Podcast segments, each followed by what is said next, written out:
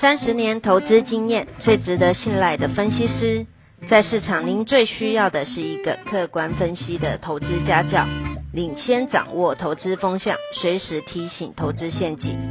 亲爱的粉丝朋友们，一定要记得要按订阅，并且开启小铃铛，才不会漏掉蔡总每一天对盘市精辟的解析哦。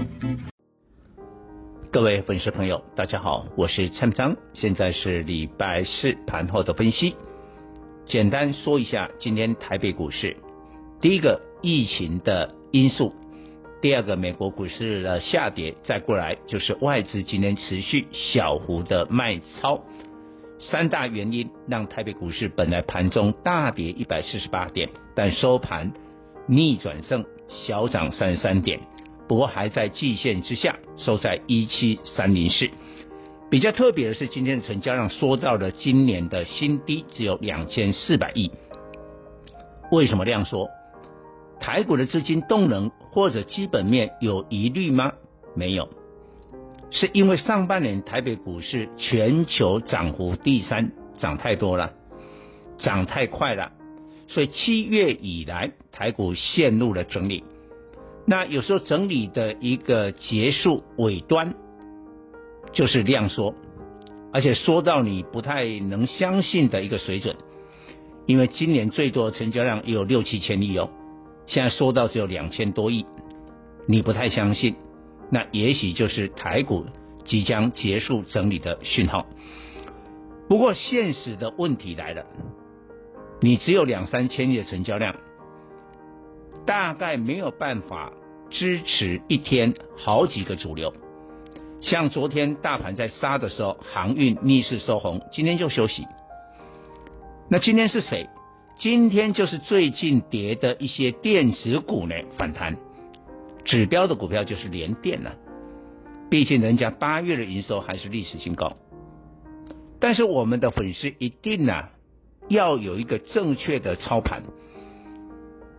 量缩的格局，一天恐怕就只有一个主流，但是你每天就是追逐不同的主流吗？第一个，你没钱，没有那么多庞大的资金；第二个，你不可能啊，这个主流的节奏掌握的这么精准。所以蔡总的建议是说，你还是做好产业的景气，你就锁定一个。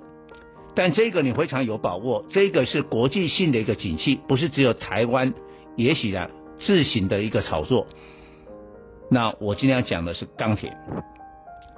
中国股市呢，最近表现的蛮不错，沪深两市的成交量超过一兆人民币，已经呢三十几天了。今天大陆涨在什么？原物料。它假如涨他们的一些特定的产业，那我们就不必关心。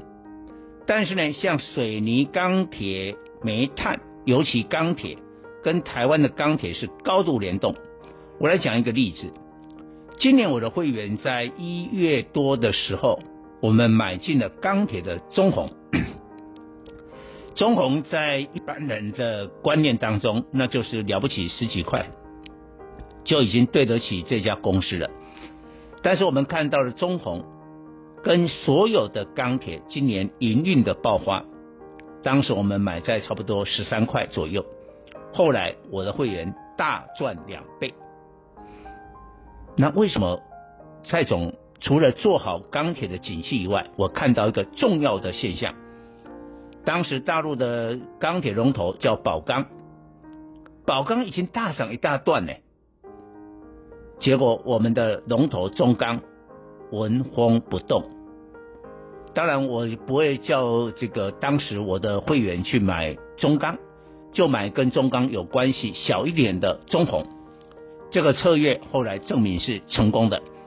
那我现在告诉你，今天宝钢大涨了八点五趴，八月以来大涨五十趴，八月以来就这一个多月哦。所以等于第三季啊，中国的钢铁啊，金九银十啊，这个我之前提过。好，我们看我们的中钢，八月以来只有涨五趴。